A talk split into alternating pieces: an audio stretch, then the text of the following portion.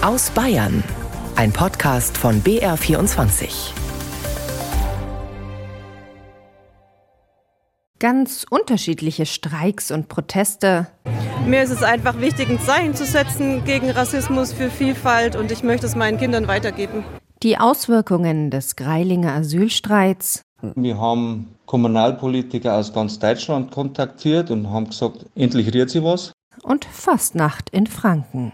Die erste Botschaft ist hängen geblieben, dass Fasching ganz wichtig ist, weil wir unsere Meinung äußern dürfen. Sagen, was wir denken. Das alles hat Bayern in dieser Woche beschäftigt und noch einiges mehr. Ich bin Lisa Weiß. Streik, Demonstrationen, Proteste. Beim Gedanken daran schrillen bei den einen gleich die Alarmglocken, weil sie befürchten, schon wieder Verkehrschaos, schon wieder komme ich nicht pünktlich dahin, wo ich will. Für die anderen ist der Protest, sind die Streiks eine wichtige Form, auf ihre Anliegen aufmerksam zu machen. Egal wie man sieht, klar ist, in den letzten Tagen ist viel protestiert, gestreikt und gestritten worden hier in Bayern. Fangen wir mal chronologisch an. Der tagelange Lokführerstreik. Der ist am Montag zwar vorzeitig abgebrochen worden, aber trotzdem sind da noch viele Verbindungen ausgefallen, weil das die Bahn ziemlich überrascht hat. Da mussten Schichtpläne neu geschrieben werden und das Personal hat gefehlt oder Züge waren einfach nicht am richtigen Ort. Was sagen also die Fahrgäste zum Streikabbruch? Johannes Hofmann hat am Montag am Bahnhof Augsburg-Oberhausen nachgefragt. Ja, das war super. Somit kam mein Zug heute sehr pünktlich. Ich hatte nur eine Minute Verspätung. Also es ist mir neu. Mein Zug zum Beispiel fährt nicht. Also für mich ist es halt nervig, weil ich halt immer mit der Bahn zur Arbeit fahre. Aber es ist halt schon auch wichtig, dass sie streiken. Ich traue den Frieden noch nicht. War gut, dass sie streiken, ist richtig. Soll ja auch was passieren. Aber jetzt wird es ja nachher langweilig auch. Irgendwann müssen sie mal zueinander finden, der Staat und die Bahn. Das Problem ist immer, dass die großen Konzerne Geld scheffeln und Geld machen und die kleinen haben immer nichts davon. Und deswegen stehe ich eigentlich auf der Seite der Gewerkschaften. Aber es ist halt immer für alle, die Zug fahren müssen, langsam nicht mehr verhältnismäßig. Es war jetzt viel zu viel einfach. Irgendwann haben die Leute die Schnauze voll. Sie wollen alle dazu bringen, dass sie mit der Bahn fahren. Und was passiert? Es fahren immer weniger Leute mit der Bahn, glaube ich. Nach dem Bahnstreik ist vor dem Medizinerstreik. Genau, der Warnstreik in den Unikliniken am Dienstag. Der Hintergrund die Arbeitsbedingungen von Ärztinnen und Ärzten. Wenig Zeit, viele Überstunden, viel Verantwortung und dann auch noch die Bürokratie. Gerade an Unikliniken sind die Anforderungen besonders hoch. Die Mediziner müssen rund um die Uhr im Schichtbetrieb für ihre Patientinnen und Patienten da sein, Dazu kommen noch Forschung und Lehre. Trotzdem verdienen die Ärztinnen und Ärzte an den Unikliniken weniger als etwa an städtischen Kliniken. Das soll sich mit dem neuen Tarifvertrag ändern, finden sie. Caroline Hasenauer war beim Warnstreik an der Würzburger Uniklinik dabei. Wenn Margarete Heinrichs um 7.30 Uhr ihren Dienst beginnt, weiß sie meist nicht, wann sie Feierabend hat. Eigentlich muss die Fachärztin für Kardiologie und innere Medizin nur bis 16.30 Uhr bleiben, aber das ist selten der Fall. Aktuell arbeitet sie in der zentralen Notaufnahme der Würzburger Uniklinik. Ich kann natürlich nicht gehen, wenn hier ein Massenanfall an Verletzten da ist. Ne? Das kann ich ja auch mit meinem Gewissen gar nicht vereinbaren. Das ist, ist glaube ich, schon der entscheidende Punkt. Okay. Heinrichs? Margarete Heinrichs liebt ihren Beruf, trotz der Verantwortung und Unplanbarkeit. Das ist auch, glaube ich, wichtig in dem Fach, dass man da mit Leidenschaft irgendwo dahinter steckt, denn es geht ja um Menschen. Deswegen ist mir natürlich auch wichtig, dass wir diese Menschen möglichst optimal versorgen können. Deshalb streikt sie. Sie folgt damit dem Aufruf ihrer Gewerkschaft, dem Marburger Bund. 20.000 Ärztinnen und Ärzte an 23 Unikliniken deutschlandweit sind zum Warnstreik aufgerufen. Es geht um bessere Arbeitsbedingungen und mehr Lohn. 12,5 Prozent mehr fordert die Gewerkschaft von der Tarifgemeinschaft Deutscher Länder, kurz TDL. Die vertritt die Bundesländer als Arbeitgeber in den Tarifverhandlungen. Die aktuellen Löhne seien nicht an die Inflation angepasst worden, kritisiert Christoph Eisler vom Marburger Bund. Wir haben über die Ärzteschaft gemittelt einen Reallohnverlust von 14 Prozent seit Beginn der Corona-Pandemie, was mit einer steuerlichen Einmalzahlung versucht wurde auszugleichen, was allerdings auf lange Zeit eine Nullrunde für uns ist, sodass darüber hinaus jetzt die 12,5 Prozent noch nicht mehr an den Reallohnverlust herankommen, sondern einfach nur ein Versuch ist, einen Schluss einen finanziellen Schluss der Ärzte zum Rest in anderen Häusern zu erreichen. Er ist auch Assistenzarzt an der Würzburger Uniklinik. Hier verdient er pro Stunde weniger als ein Kollege mit derselben Ausbildung an einer kommunalen oder privaten Klinik Und das, obwohl die Unikliniken außerdem eine besondere Rolle haben. Die Intensivstationen und auch die Notaufnahmen ja, können sich nicht von der normalen Patientenversorgung abmelden, was ja doch private Häuser können zu einem bestimmten Zeitpunkt, was natürlich den Druck auf die angestellten Ärztinnen und Ärzte, auch auf die Pflege, das darf man nicht vergessen, massiv erhöht. Dass es eine Gehaltserhöhung braucht, sieht auch der Arbeitgeberverband. Unikliniken seien attraktive Arbeitgeber wegen ihrer Weiterentwicklungsmöglichkeiten. Schließlich muss hier Forschung und Lehre on top geleistet werden. Es brauche, Zitat aber auch konkurrenzfähige Entgelte, so die Verhandlungsführerin der TDL. Ansonsten drohe die Qualität der Versorgung, Forschung und Lehre zu sinken, sagt Notfallmedizinerin Margarete Heinrichs in Würzburg. Das ist ein reales Problem der Medizin in Deutschland, dass natürlich Kollegen abwandern, an andere Häuser, teilweise in andere Länder. Sie hofft, dass es bei dem einen Streiktag bleibt, die Forderungen des Marburger Bunds also gehört werden. Denn häufig verzichtet gerade ihre Berufsgruppe auf ihr Streikrecht. Ich glaube schon, also ich glaube schon, dass Mediziner einen extremen Berufsethos haben und was man vielleicht auch sagen muss, aufgrund der Arbeitsbelastung ist vielleicht auch manchmal zu wenig Zeit da, sich überhaupt mit der eigenen Situation zu beschäftigen. Zu viel Bürokratie, Mehrarbeit, die aus Kostengründen auf Nächte oder Wochenenden verlegt wird, Überstundenkonten, die überquellen und dazu die Verantwortung. Margarete Heinrichs will nicht länger unter diesen Bedingungen arbeiten. Natürlich steht es auch uns genauso zu, für unsere Rechte und für unsere Arbeitsbedingungen auch einzutreten, weil letztendlich profitieren ja davon vor allem auch unsere Patienten. Die Tarifverhandlungen werden am 22. Februar fortgesetzt. Aber da war doch noch mehr an Streiks. Genau, ein Streik im öffentlichen Nahverkehr am Freitag. Und das Sicherheitspersonal an den Flughäfen hat doch in dieser Woche auch mal gestreikt. Ja, aber nicht in Bayern. Der Tarifvertrag im öffentlichen Nahverkehr läuft nämlich im Freistaat noch, im Gegensatz zu anderen Bundesländern. Das heißt, die Beschäftigten haben nicht gestreikt. Und die Sicherheitsleute an den bayerischen Flughäfen, die sind Angestellte im öffentlichen Dienst und haben andere Verträge als ihre Kollegen im Rest Deutschlands. Deswegen war Bayern von den Auswirkungen dieser Streiks nur indirekt betroffen. Verkehrsbehinderungen gab es am Mittwoch trotzdem, aber auf den Straßen. Denn die Landwirte haben protestiert, Autobahnauffahrten blockiert. Sie wollten ein Zeichen setzen, während gleichzeitig die Haushaltsberatungen im Bundestag liefen. Denn die Bundesregierung will Steuervergünstigungen beim Diesel für Landmaschinen abschaffen. Aber die Bäuerinnen und Bauern sind nicht nur deshalb sauer, sie haben auch das Gefühl, ihre Arbeit werde ganz grundsätzlich zu wenig wertgeschätzt. Dagmar Bora-Glas hat die Protestierenden im Landkreis Rosenheim getroffen. Dutzende Traktoren sind gekommen. In Rohrdorf an der A8 im Landkreis Rosenheim postieren sich die Bauern pünktlich um 9 Uhr an der Autobahnzufahrt, so wie es mit den Behörden vorher auch abgesprochen war. Die Fahrzeuge stehen aufgereiht auf den Wiesen. Immer wieder fahren Traktoren hupend in den Kreisel. Dann gibt es kurzzeitige Staus in alle Richtungen. Die Autofahrer in der Warteschlange, teils genervt, teils verständnisvoll. Ich finde es eine super Aktion. Ich finde es mega geil. Die Jungs sind wirklich stark. Die sollen das nur durchziehen, richtig Vollgas. Ich habe ehrlich gesagt kein Verständnis dafür. Ich verstehe, dass es Unmut gibt, aber ich verstehe ehrlich gesagt nicht, dass man andere dermaßen in Geiselhaft nimmt. Ich muss los, Entschuldigung, ich habe einen Termin. Ja, also jetzt reißt es doch langsam, oder? Alles in Ordnung, super, bärig und wir sind auch dabei.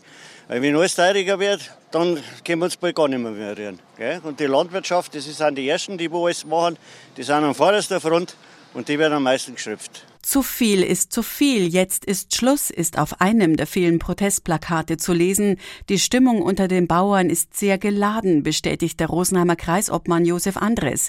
Mit dem Verlauf der Protestaktion zeigt er sich zufrieden. Wir versuchen unser Anliegen anzubringen für unser Agrardiesel-Rückvergütung. Und auch wenn es oft heißt, das sind Subventionen, es sind keine Subventionen, es ist eine reine Rückvergütung. Das ist sehr vergleichbar mit der Pendlerpauschale.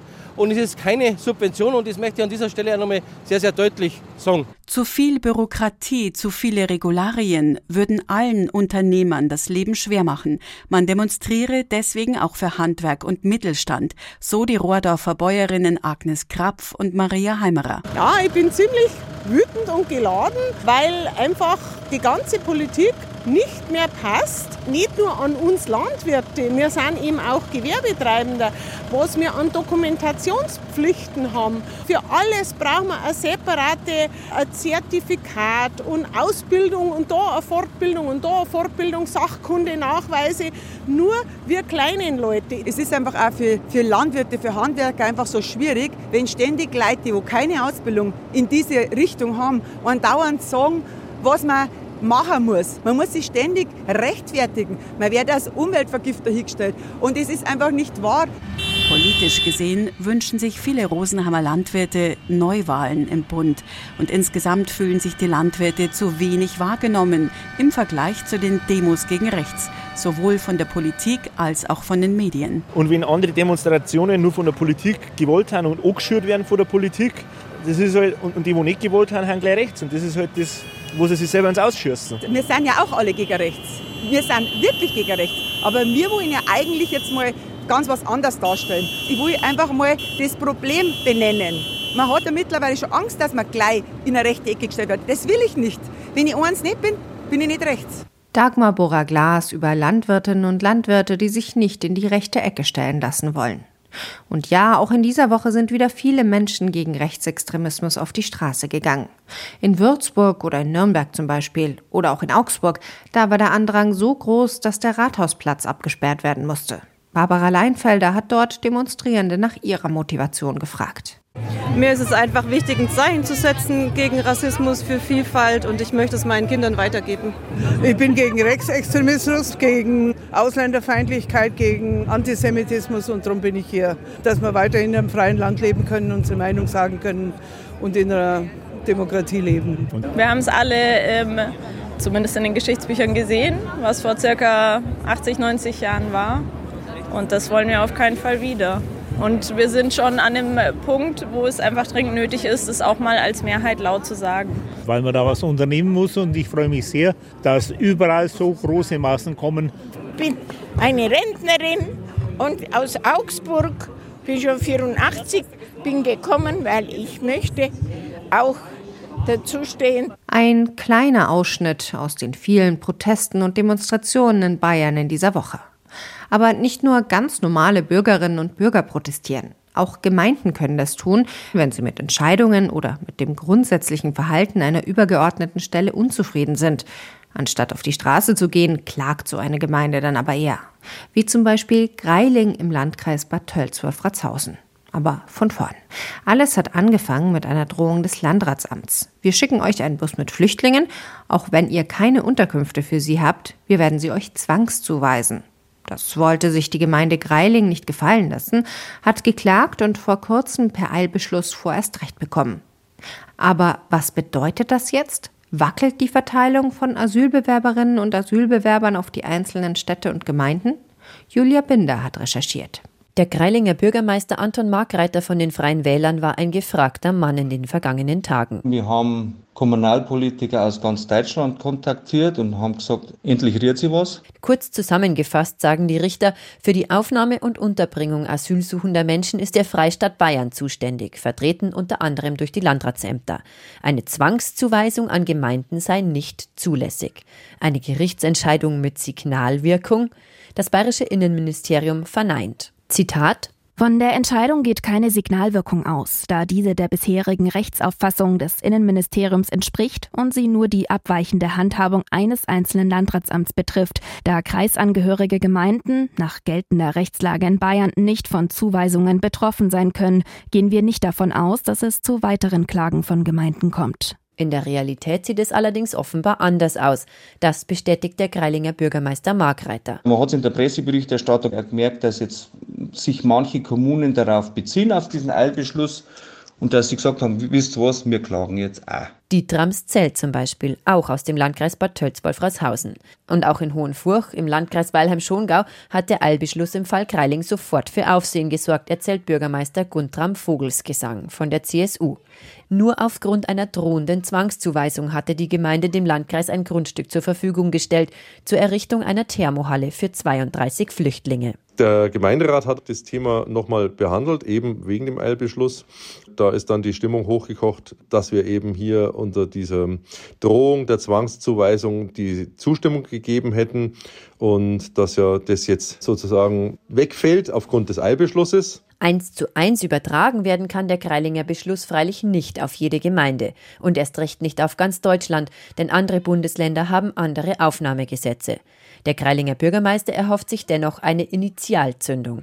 Denn, und da sind sich alle einig, auch der Tölzer Landrat Josef Niedermeyer, wir haben ein gesellschaftliches Problem der Flüchtlingssituation. Es wird da sehr viel Verantwortung nach unten delegiert. Wir sind alle, also auch die Landratsämter, aber auch die Gemeinden, die mit uns gemeinsam Flüchtlinge unterbringen, ziemlich am Anschlag und daraus ist diese Eskalation entstanden. Es ist von beiden Seiten, vom Landkreis Bad Tölz-Wolfertshausen als auch von der Gemeinde Grelling ein Hilferuf gewesen.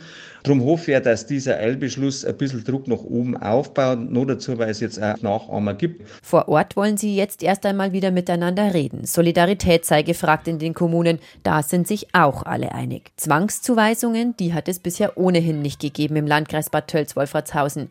Die Kreilinger Klage war prophylaktisch. Und nachdem nun zumindest vorerst Rechtssicherheit geschaffen wurde, finden vielleicht alle Beteiligten zurück zu einem gemeinsamen, einvernehmlichen Vorgehen. Wenn die Asylsuchenden dann mal verteilt sind und in den einzelnen Städten und Gemeinden Unterkünfte gefunden haben, dann wollen viele von ihnen nicht nur rumsitzen, sondern auch was tun. Eine Arbeitserlaubnis zu bekommen, ist aber gerade in den ersten Monaten für sie schwierig. In Lindau am Bodensee vermittelt jetzt der Stadttreff Asylsuchende in gemeinnützige Jobs. Die sind nämlich erlaubt. Steffen Armbruster hat sich das angeschaut. Ahmed Kurt winkt seiner Nachbarin. Hallo. Wie geht es Ihnen? Gut. Danke. Seit kurzem arbeitet er hier in der Sozialstation in Lindau. In der Türkei war Ahmed Geschichtslehrer. Jetzt arbeitet er für 80 Cent die Stunde. Ein gemeinnütziger Job, denn offiziell arbeiten darf er noch nicht. Erst vor wenigen Monaten ist er mit seiner Familie hierher geflohen. Wir bekommen Unterstützung vom deutschen Staat und wir sehen uns in der Schuld, das, was wir bekommen haben, zurückzugeben. Das wollen wir mit ehrenamtlicher Tätigkeit. Egal was. Ich würde jede Arbeit machen. Etwas zurückgeben. Das wollen viele der Flüchtlinge hier in Lindau. Weil sie aber oft monatelang nicht arbeiten können, engagieren sie sich. Eine, die sie dann mit geeigneten Arbeitgebern zusammenbringt, ist Gabriele Zobel vom Treffpunkt Zech, ein Mehrgenerationenhaus in Lindau. Das ist rein eine gemeinnützige Arbeit. Und wir haben dann geschaut, was für Einrichtungen haben wir hier vor Ort im Stadtteil. Wo würde das bei den Einzelnen passen, dass sie gutes Plätzchen finden. Und man hat die Chance drin auch gesehen, dass sie Deutsch lernen, dass sie sich integrieren, dass sie unsere Kultur mitkriegen und dass es ein gegenseitiger Gewinn ist. Sie hat Ahmed an die Sozialstation vermittelt und zwei andere Frauen hierher in den Kindergarten. Auch sie sind aus der Türkei nach Deutschland geflohen. Jetzt betreuen sie hier gemeinsam mit Fachkräften die Kinder. Hatice etwa. Sie ist eigentlich Informatiklehrerin. Ich arbeite hier drei Stunden. Ich mache das sehr gerne. Bevor ich untätig zu Hause rumsitze, kann ich hier mit den Kindern und den Erzieherinnen zusammen sein und die Sprache lernen. Das ist viel wert für mich. Hatice macht das völlig umsonst, genauso wie Saide. Auch sie ist neu hier, auch sie hilft ehrenamtlich. Ich verstehe die Sprache der Kinder zwar nicht, aber die Herzen der Kinder verstehen mich und ich verstehe sie. Gabriele Zobel. Wir sind ganz begeistert, wie gut es klappt, wie gewinnbringend das für alle ist und welche Chance das ist. Sonst sitzen ja die meisten Geflüchteten die erste Zeit nur in ihrer Wohnung. Die haben noch keinen Integrationskurs kennen sich hier nicht aus und so ist eine Tagesstruktur da. Sie haben eine Aufgabe, sie bringen sich ein, das ist einfach für uns alle gut. Erst ein gemeinnütziger Job, Deutsch lernen, ganz nebenbei Kontakte knüpfen und später eine sozialversicherungspflichtige Arbeit. Für Gabriele Zobel ist das der Weg, wie Integration in Deutschland gelingen kann. Von den Asylsuchenden mit Ehrenamt zurück zum Protest. In all seinen Formen. In einer Jahreszeit, da funktionieren Protest und Kritik noch mal ein bisschen anders. Da drehen sich die Rollen um und die Großkopferten, die müssen es aushalten, mal so richtig auf den Arm genommen zu werden. Sie müssen Kritik akzeptieren und einfach mitlachen. Die Rede ist, genau, von der fünften Jahreszeit. Fasching, Karneval, Fastnacht oder wie man es auch immer nennen will. Vorgestern war die Fastnacht in Franken in Pfalzhöchheim. Viele Politikerinnen und Politiker waren dabei, und mein Kollege Jürgen Gläser. Es lebe unsere Phasenacht, Auftakt für fast vier Stunden Frohsinn. Im Publikum Markus Söder, verkleidet als Bismarck. Er und Aiwanger bekommen Geschenke von Waldraut und Mariechen. Herr Bismarck, Ihnen fehlt was, schau her. Du brauchst doch einen Hering, schau mal her. Ich habe auch den passenden Fisch für, für einen Aiwanger. Der ist auch da? Ja, da, da, da ist er, der Hupsi. Ein Bückling, schau her. Peter Kuhn aus Schweinfurt steht als Richter auf der Bühne. Seine Büttenrede am Ende nachdenklich und warnend. Denn wird Björn Höcke mit zu viel Prozent in Thüringen Ministerpräsident und wird die AfD beginnen, noch mehr Einfluss zu gewinnen und werden in nicht ferner Zeit irgendwelche Deportationen Wirklichkeit, kann keiner sagen voller Frust, man hätte all das nicht gewusst. Die Altneihauser Feuerwehrkapellen ist angereist, um die Franken und ihren Wein wie immer zu beleidigen. Die Kapelle aus dem Oberpfälzer Wald macht vor überhaupt nichts Halt. Proteste, Pfiffe, kein Applaus macht uns überhaupt nichts aus. Buhrufe, geworfene Messer, dem Söder geht es auch nicht besser. Michel Müller bringt den Saal zum Toben mit Geschichten von seiner Oma. Sieh dir dein Übergangsjäckle an. Nicht, dass du dich verküsst. Hat jede Oma gesagt, gell? Und Übergangsjäckle, das ist ja was typisch Deutsches, oder? Man weiß ja nicht, wie es Wetter wird. Wo ich mich auch schon seit Jahren frage, was für Wetter braucht eigentlich ein Übergangsjäckle? Fast nach den Franken, vier Stunden beste Unterhaltung, das Publikum im Saal nach der Sendung begeistert. Die Sitzung ist phänomenal, die wird von Jahr zu Jahr besser. Die erste Botschaft ist hängen geblieben, dass Fasching ganz wichtig ist, weil wir unsere Meinung äußern dürfen, sagen, was wir denken und das war auch großartig und die Politiker haben es mit Humor aufgenommen und dafür sind wir dankbar. Und wenn Sie wissen wollen, wie Markus Söder als Bismarck ausgesehen hat oder Grünen Fraktionschefin Katharina Schulze als Barbie, dann finden Sie eine Bildergalerie mit den ausgefallensten Kostümen auf br24.de. Das war aus Bayern. Einen schönen Sonntag wünscht Lisa Weiß.